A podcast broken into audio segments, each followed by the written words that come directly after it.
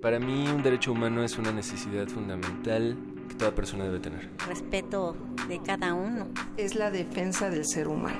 Para mí un derecho humano es primordialmente el respeto. Derecho a debate. En la cultura de la legalidad participamos todos.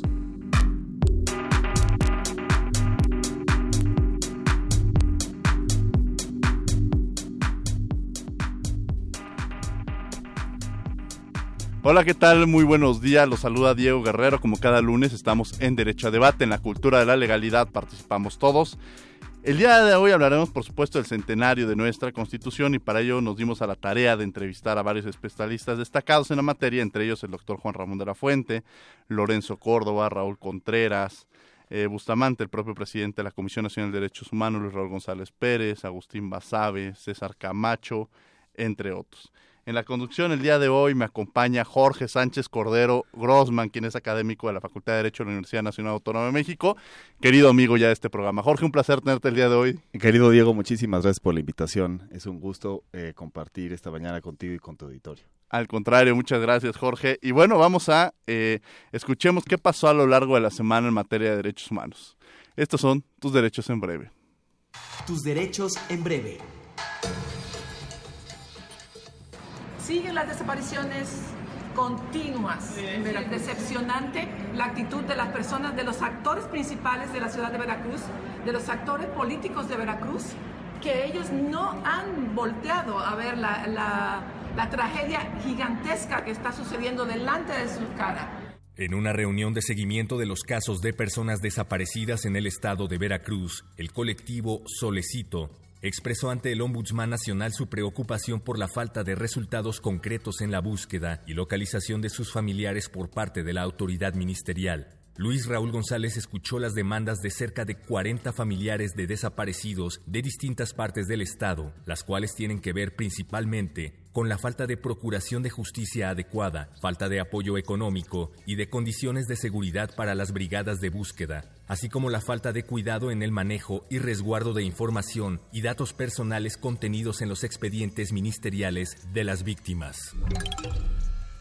El Ombudsman Nacional, Luis Raúl González Pérez, destacó la importancia y necesidad de continuar con los esfuerzos tendentes a lograr la suficiencia del salario mínimo, con el fin de que represente un momento que permita avanzar de manera eficaz hacia la reducción de la pobreza, exclusión y desigualdad en nuestro país. Sobre el tema, quiero eh, comentar con usted que estamos haciendo estudios sobre la situación de diversos derechos eh, en ese tenor y puedo comentar uno en particular que se da cuenta en el informe que hoy presentamos, el salario mínimo.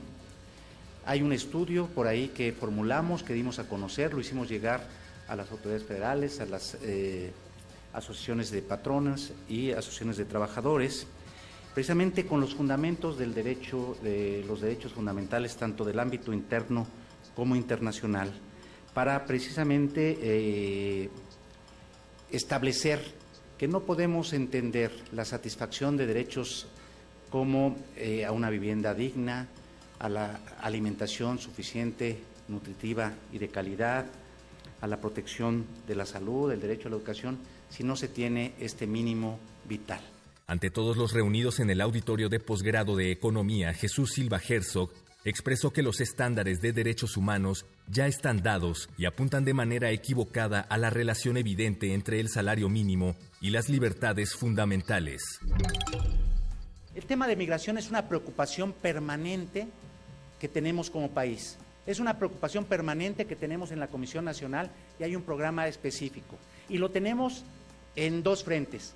Hacia el norte, que precisamente eh, nacionales al cruzar la frontera y lo que viven allá, pero también lo tenemos hacia el sur, lo que la política que eh, seguimos en función de los centroamericanos que entran al país. Pero tratándose de esta eh, nueva política que se anticipa por parte de las nuevas autoridades americanas, la Comisión Nacional ha estado muy activa. La Comisión Nacional de los Derechos Humanos solicitó la intervención y los buenos oficios de cuatro instancias internacionales de derechos humanos para vigilar, dar seguimiento y, en su caso, emitir pronunciamientos y dictar las medidas que correspondan ante los inminentes cambios que el gobierno de los Estados Unidos de América ha anunciado en su política migratoria.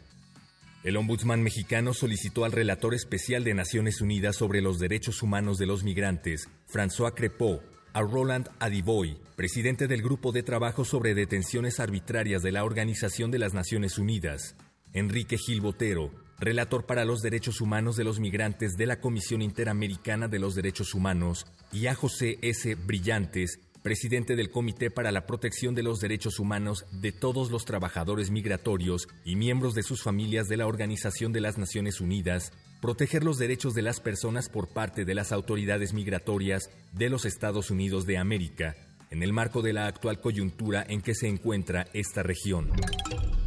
Como una oportunidad para fortalecer el diálogo entre los organismos de protección a los derechos humanos del continente americano el pasado 19 de enero, la Comisión Nacional de los Derechos Humanos presentó un escrito en calidad de amicus curiae, a través del cual sometió diversas consideraciones a la Corte Interamericana de Derechos Humanos respecto de la solicitud de opinión consultiva presentada por la República de Colombia el 14 de marzo de 2016, la cual se encuentra en etapa de análisis por parte de ese tribunal.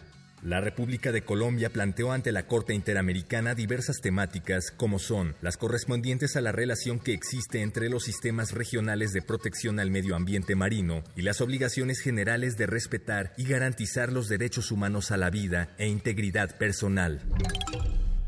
El ombudsman nacional Luis Raúl González Pérez demandó retomar el ejemplo de los constituyentes de 1917 y emprender la defensa de la nación, de las mexicanas y mexicanos, así como de nuestros legítimos intereses por la vía del derecho, de las instituciones, de la justicia y de la razón, sin desconocer o vulnerar el respeto a la dignidad humana que es inherente a todas las personas. Al participar en la inauguración del foro 100 años de los derechos humanos en la Constitución mexicana, organizado por la Comisión Nacional de los Derechos Humanos, afirmó, No podemos permitirnos como sociedad y como nación que la forma de defender nuestros derechos o promover nuestros legítimos intereses sea incurriendo en las mismas conductas de quienes pretenden ofendernos o vulnerarnos. Ante el infundio, la verdad, ante el agravio, la razón, ante el amago de la fuerza, el orden y la justicia. El Ombudsman Nacional enfatizó que derechos humanos y constitución forman un binomio invisible y precisó la necesidad de trascender a la etapa de celebrar y congratularse por lo vasto del catálogo de derechos incluido en nuestros ordenamientos jurídicos para concentrarse en lograr que los mismos se vuelvan vigentes. Al participar en la inauguración del 13 Congreso Iberoamericano de Derecho Constitucional, el Ombudsman Nacional Luis Raúl González Pérez expresó que frente a los escenarios nuevos e inéditos que el entorno internacional presenta, especialmente en el continente americano, la debida observancia y aplicación de la Constitución y la ley se revelan como la mejor garantía de los derechos fundamentales de las personas, especialmente ante discursos y acciones autoritarias en que se manifiestan o subyacen la discriminación, exclusión, intolerancia, xenofobia y rechazo a quien es y piensa distinto enfatizó que el respeto y la vigencia de los derechos fundamentales solo son posibles dentro de un Estado democrático de derecho, lo que implica la necesidad de consolidar las instituciones para que con la debida y oportuna observancia y aplicación de la ley constituyan el marco necesario para la convivencia social pacífica entre personas y estados, así como para el reconocimiento y respeto de la dignidad humana.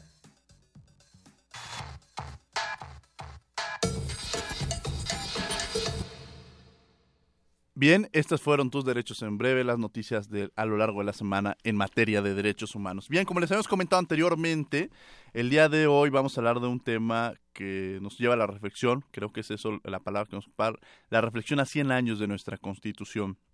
Y realizamos una serie de entrevistas junto con Jorge Sánchez Cordero en los festejos que realizó el Instituto de Investigaciones Jurídicas de la UNAM junto con otras instituciones como la Comisión Nacional de los Derechos Humanos. Eh, hay que reflexionar sobre esta constitución de 1917. En el 17 el 70% de la sociedad era una sociedad rural.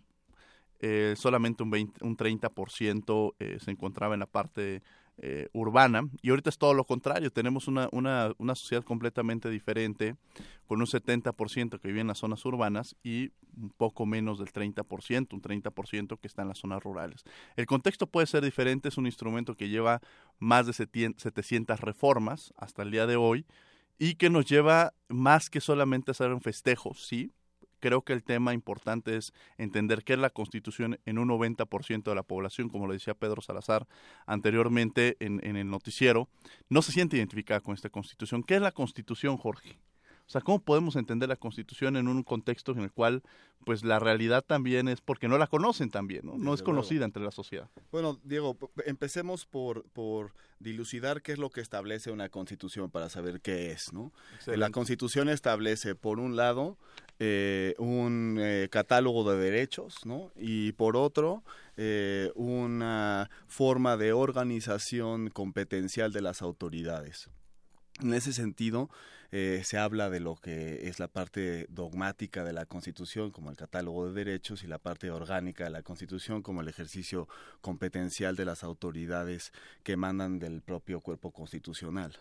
Es importante eh, la constitución y más en un país como México y más con sí ha, sufrido más de 700 reformas este desde su establecimiento en el 17 pero creo que esos son datos que si bien nos dicen mucho acerca de nuestra historia constitucional, nos dicen poco acerca del contexto sociopolítico que vivimos ahorita y eh, de nuestra relación con el marco constitucional que nos rige. ¿no? Este, eh, tenemos desde si nos fijamos bien en estos ciclos de reforma constitucional, eh, la mayoría de las reformas se han suscitado eh, eh, después de la reforma del 77, que es la reforma política por excelencia, ¿no? Es el, el, el, inicio del tránsito al sistema democrático en México. claro. Y, y con, con, esa reforma empiezan muchas otras, ¿no? Sobre todo en relación con organismos autónomos, este, la eh, quitarle un poco el poder al Ejecutivo, que ah, se, ha logrado a medias tintas, ¿no?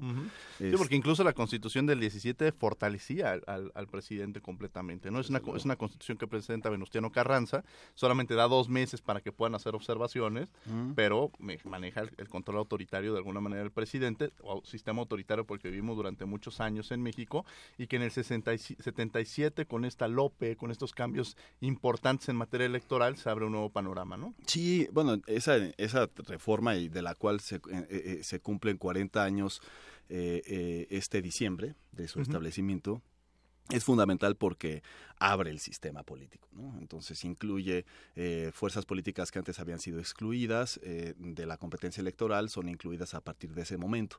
Pero, pero digo, yendo un poco a, tu primer razonamiento de, esta explicación un poco del de el contexto social que vivía México en ese entonces, en el 17 y el que vivimos ahora, creo que se ha hecho mucho, eh, eh, se ha dicho mucho respecto de quiénes entienden la Constitución y qué entienden por ella, ¿no? Vamos a seguir hablando de esto y bueno, hablábamos de este sistema autoritario en muchos países en Latinoamérica se vivió un sistema autoritario, pero nuestra Constitución también ha sido importante para otros países y vamos a escuchar esta entrevista con Paula Suárez, catedrática de la Universidad de Buenos Aires, balance del Congreso y la importancia de la Constitución mexicana en Latinoamérica. Escuchemos.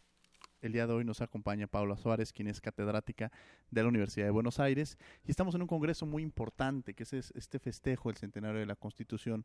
¿Cuáles son sus percepciones sobre este congreso y sobre todo la importancia que tiene la Constitución bueno, en, En principio me parece de, fundamental importancia que se haya celebrado eh, en el centenario de, de la Constitución de Querétaro del 17, eh, se haya realizado este gran evento por eso mis felicitaciones al doctor Diego Valadez y a todo su equipo eh, organizativo, porque fue un evento, ya puedo decirlo, porque estamos en el último día, podemos hacer un balance más completo, fue realmente un congreso mundial. La importancia de, la Constitución, bueno, un poco lo que se venía hablando en el Congreso, especialmente para toda la, región de América Latina, fue una Constitución pionera en materia de social, de cuestiones de derechos sociales y principalmente nosotros como usted lo ha dicho, eh, doy clases en la Facultad de Derecho de Buenos Aires y siempre lo, lo mencionamos como un antecedente fundamental en la etapa del constitucionalismo social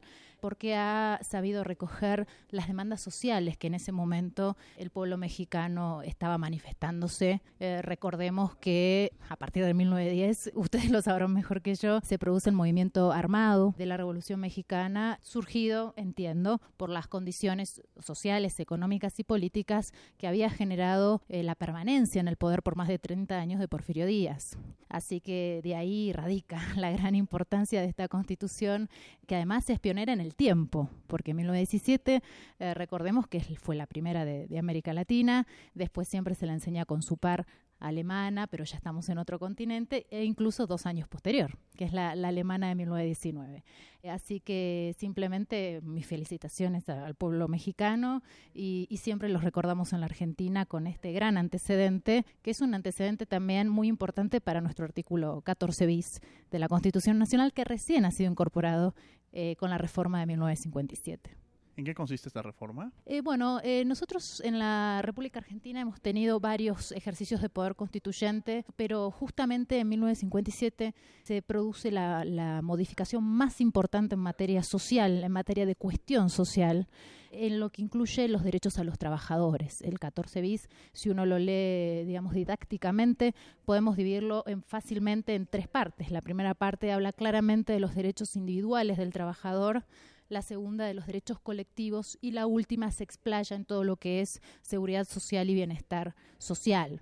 Así que abarca absolutamente todo lo que ustedes han incorporado ya en 1917 en estas cuestiones sociales.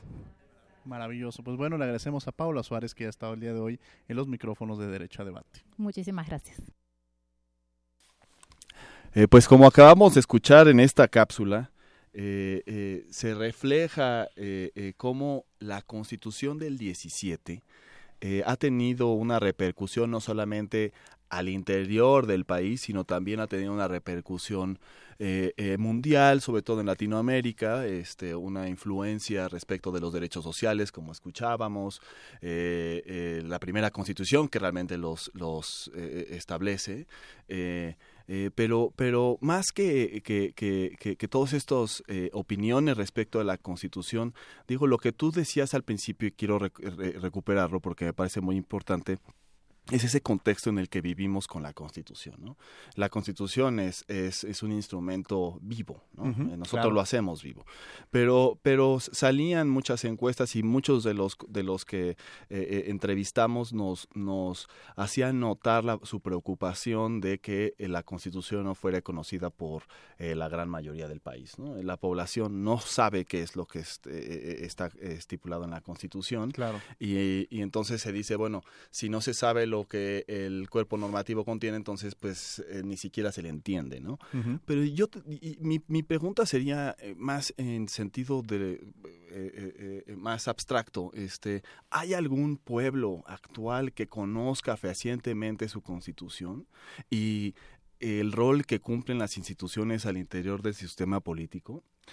Sí, es, es, una pregunta interesante, Jorge, porque precisamente entenderíamos que la Constitución es el reflejo de una sociedad, ¿no? O sea, se ven plasmadas las necesidades, los compromisos, eh, los acuerdos, y tú hablas de un tema de las instituciones, y, y antes de irnos al, al, a, la, a, la, entrevista de Paula hablábamos sobre el tema electoral, que es un tema que tú conoces muy bien, y una institución que ha venido, que se ha fortalecido a lo largo de este proceso del 77, es el propio Instituto Nacional Electoral. Y tuvimos a Lorenzo Córdoba, Jorge. Sí, eh, es ver, muy interesante la opinión del doctor Córdoba, como lo vamos a escuchar ahora, y contextualizándola.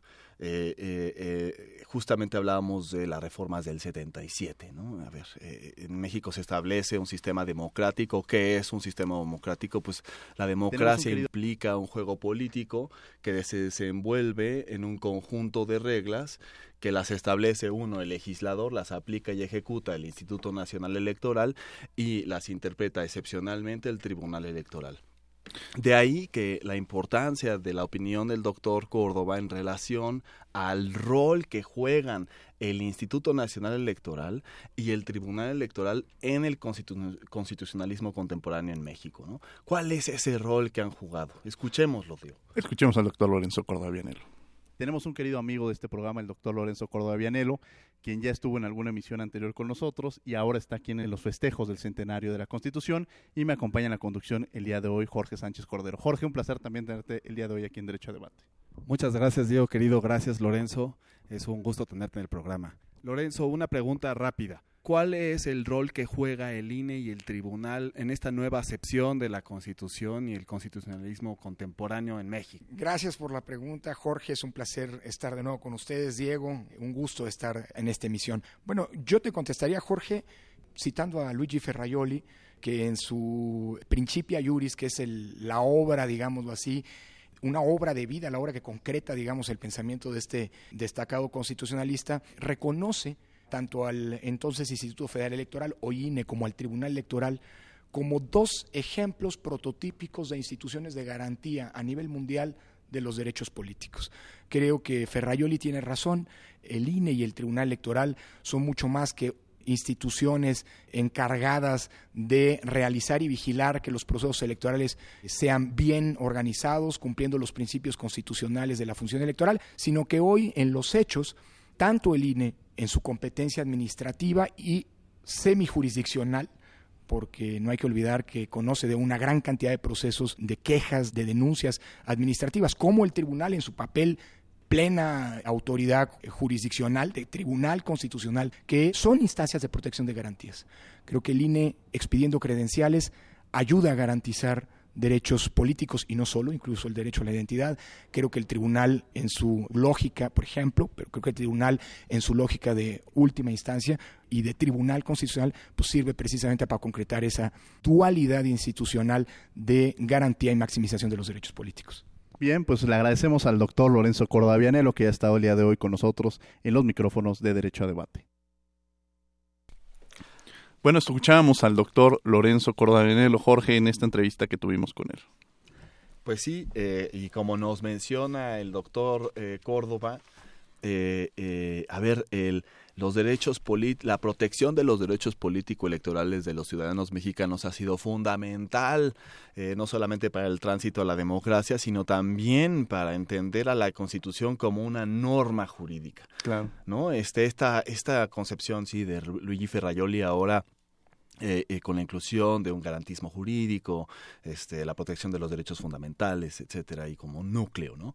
Eh, de la Constitución. Pero, pero la idea de la Constitución como norma es una, una idea que nace en Austria a principios del siglo XX. Hans Kelsen establece a los tribunales constitucionales como los tribunales que van a velar por el cumplimiento de las normas que se establecen en la Constitución. Entonces es ahí cuando se dice que eh, la Constitución deja de ser un papel eh, en el que se establecen diversos objetivos nacionales este y, de, diversos derechos sociales etcétera y se y se transita hacia una norma jurídica que puede ser exigible por parte de toda la ciudadanía.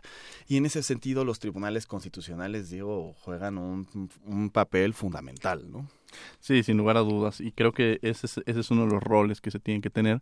Pero también en el plan educativo, creo que la educación juega un papel muy importante. Las instituciones educativas eh, tienen un papel importante. Pero ¿por qué te menciono esto de los tribunales constitucionales ahora? Digo, porque a pesar de que Hans Kelsen tiene una influencia importante en el sistema europeo, obviamente, en el sistema anglosajón no la tiene tanto. Eh, eh, pero a ver, la, tradición del Judicial Review anglosajón viene todavía de antes, ¿no? Del siglo XIX, eh, pero, pero lo que quiero resaltar aquí es el papel fundamental del tribunal, de los tribunales constitucionales, ya llámese Suprema Corte o Tribunal Constitucional, para frenar a ciertos lances autoritarios que están habiendo ahora en nuestro contexto. Sí, sin lugar a duda la Constitución era un, control del poder. Ese es el objetivo que tienen las constituciones, controlar el poder y precisamente esos equilibrios divididos. Tenemos a la entrevista, también entrevistamos al doctor Raúl Contreras Bustamante, quien es el director de la Facultad de Derecho, y acerca del cual debe ser la función de las instituciones de la UNAM. En el nuevo constitucionalismo latinoamericano, un gran director, el doctor Raúl Contreras Bustamante. Escuchemos. Bueno, pues empezaremos con la pregunta, mi querido Jorge. Desde luego, gracias Diego. Eh, eh, doctor, una brevísima pregunta porque no queremos invadir su tiempo. ¿Cuál cree usted que sea la función de las instituciones como la Universidad Nacional Autónoma de México y nuestra Casa de Estudios, la Facultad de Derecho, en el nuevo constitucionalismo eh, latinoamericano y, y en la nueva percepción de la Constitución? La Universidad Nacional Autónoma de México es y debe seguir siendo la conciencia crítica del país. En la universidad se tienen que escuchar todas las voces, tenemos que analizar la Constitución, criticar la Constitución, proponerle modificaciones, reformas, pero sobre todo una labor muy importante que tiene la Facultad de Derecho, enseñarle a los próximos abogados, a los próximos juristas, que la Constitución tiene que ser materia de, esta, de este análisis crítico, pero sobre todo tiene que aprender a conocerla y a respetarla. La constitución eh, es una constitución que de acuerdo a las encuestas poca gente la conoce, a veces todos la invocan pero no la entienden y creo que la constitución tiene como, como principal reto el que sea una constitución más conocida, que los estudiantes entiendan que concede muchos derechos, pero que no hay ningún derecho que al mismo tiempo no implique una obligación. Creo que esa es otra cosa que la facultad tiene que hacer, hacer entender que una buena ciudadanía no solamente es la que es merecedora y titular de derechos, sino también de obligaciones para que podamos construir un México mejor. Sin lugar a dudas, la voz del, doctor Raúl Contreras Bustamante nos permite también vislumbrar la importancia de la Facultad de Derecho. Y le agradecemos que haya estado el día de hoy con nosotros aquí en Derecho a Debate.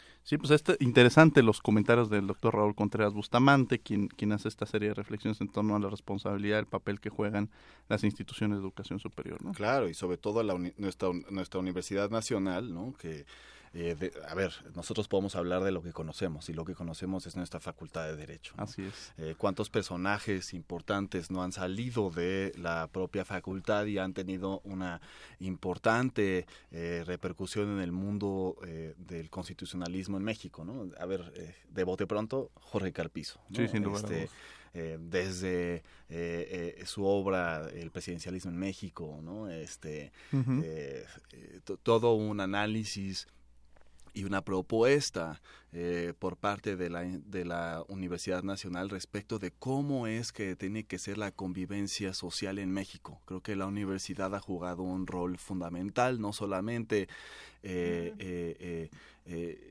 eh, en, la, en, la, en, la, en, la, en el establecimiento de propuestas, sino activamente. ¿no? Creo que la, la, el corazón de la universidad es el corazón de México en muchos sentidos. ¿no? Sí, sin lugar a dudas la universidad ha jugado un papel muy importante en los cambios que se han venido a nuestro país y platicamos hace rato lo que refleja nuestra constitución, es, es, estos movimientos que se han venido gestando y que, permiten entender cómo está actualmente.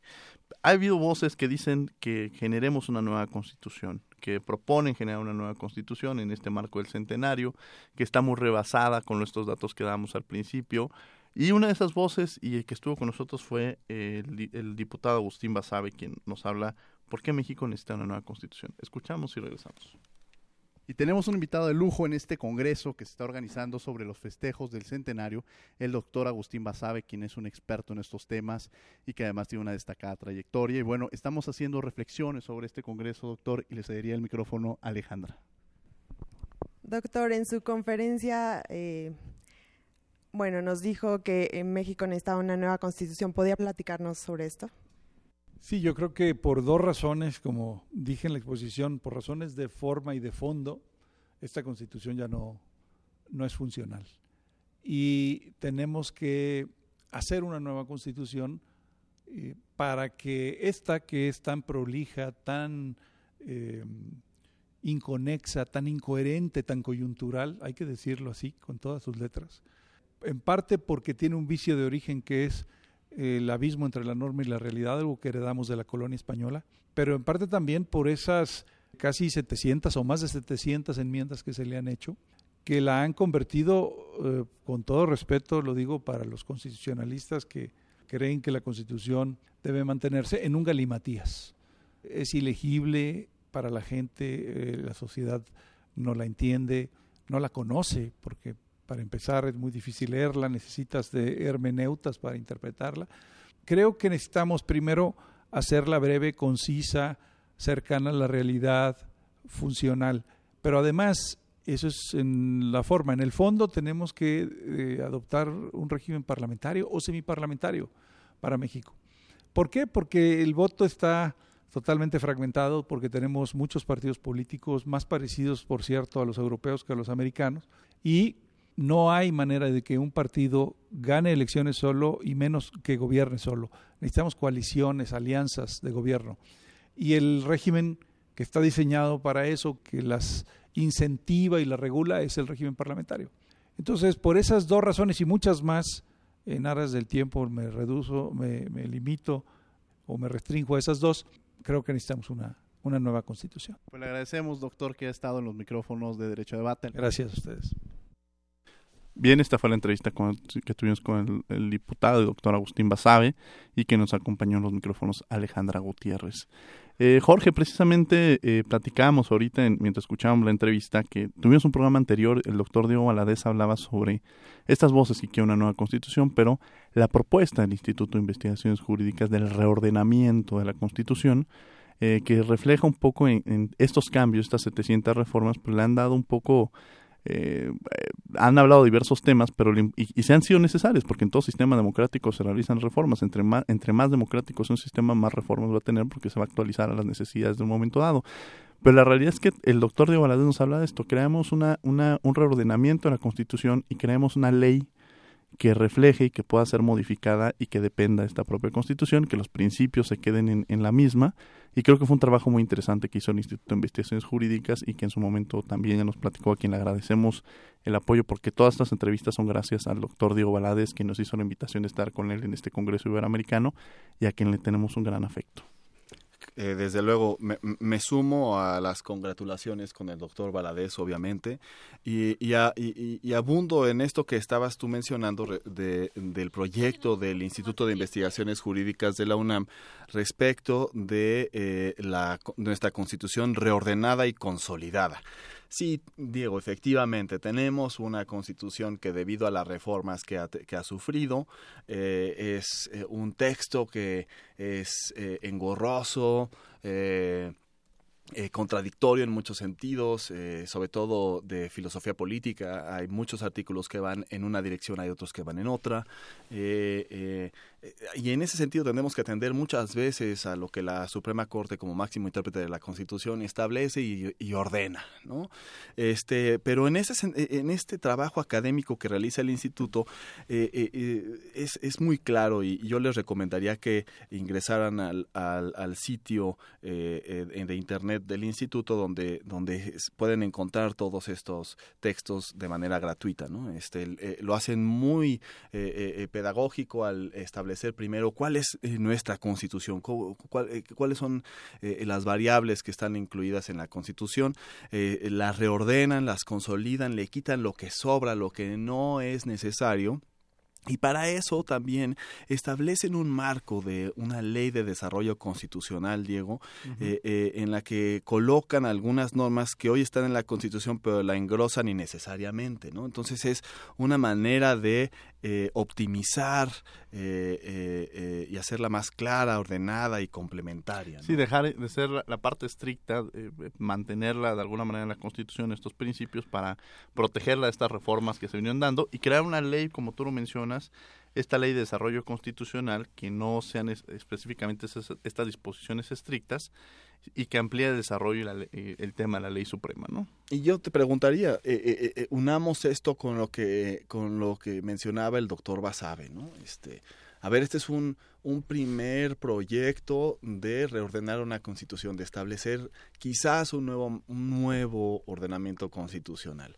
Eh, eh, hay muchas voces, incluyendo la del doctor Basabe, que están en favor de establecer un nuevo marco constitucional porque parece que el que tenemos actualmente ya no nos refleja, ¿no?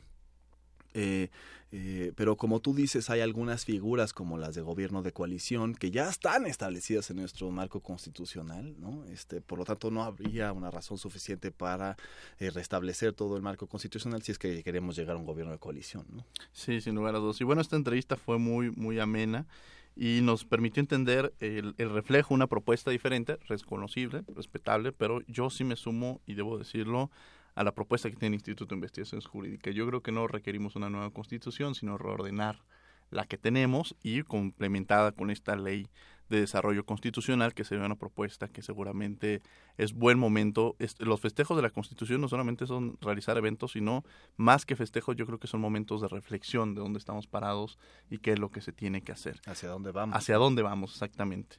Y bueno, vamos a escuchar eh, precisamente la entrevista del diputado César Camacho Quiroz acerca de los pendientes en los festejos de esta Constitución y regresamos a platicar a la misma, Jorge. El día de hoy tenemos el privilegio de tener al diputado César Camacho, quien ha hecho una serie de reflexiones, un hombre que conoce muy bien la Constitución y que le pediríamos que nos mencionara o nos hiciera estas reflexiones en torno a los festejos que están realizando y los temas pendientes. Creo que es una buena ocasión para eh, estimularnos como mexicanos por una obra inmaterial que hicieron nuestros antecesores, una generación de gente que vivió seguramente nada de, no de manera sencilla el convulso tiempo de 1910-1917, una lucha fratricida que dejó un millón de muertos, de la que se eh, derivó un pacto político, un pacto social, un pacto económico, la Constitución General de la República. A 100 años de su vigencia, al echar la vista atrás, podemos advertir que el texto ha evolucionado y que ha respondido en cada época a las demandas de sus respectivos presentes. Hoy el mejor homenaje es no solo ponderar todos los eh, contenidos valiosos que tiene, ser una constitución puesta al día, ser orgullosa de haberse catalogado como la primera constitución político-social del mundo, pero a lo largo de los años acreditar que la política que pasa por escuchar, por tolerar, por acordar, por eh, legislar, ha sido posible por el sentido de responsabilidad de muchas generaciones de, mexicanos. Es tan valioso lo hecho en estos 100 años que es patrimonio colectivo sin que ninguna persona ni partido político se pueda arrogar la autoría de estos cambios positivos. Hoy el reto no solo es eh, conmemorarla, es cumplirla y hacer que se cumpla para que haya una cultura ciudadana de la constitucionalidad, es decir, el apercibimiento, empezando por las autoridades, de que todos nos debemos someter a ella y debemos llenarnos de su espíritu, de sus valores, de su proyecto para ir tras ello. Un placer tenerlo el día de hoy y nos gustaría comprometerlo a que nos acompañara en cabina en Radio UNAM para seguir platicando de estos temas, eh, que lo comprometemos aquí en los micrófonos de Derecho a Debate. Me comprometo públicamente para ir a las instalaciones de la que también es mi universidad, que me tiene como uno de los suyos y que contribuyo con toda modestia, pero con todo entusiasmo, a que se difunda el contenido de la Constitución para que se hagan públicas las aspiraciones de quienes han tenido que ver con su constante perfeccionamiento, que sea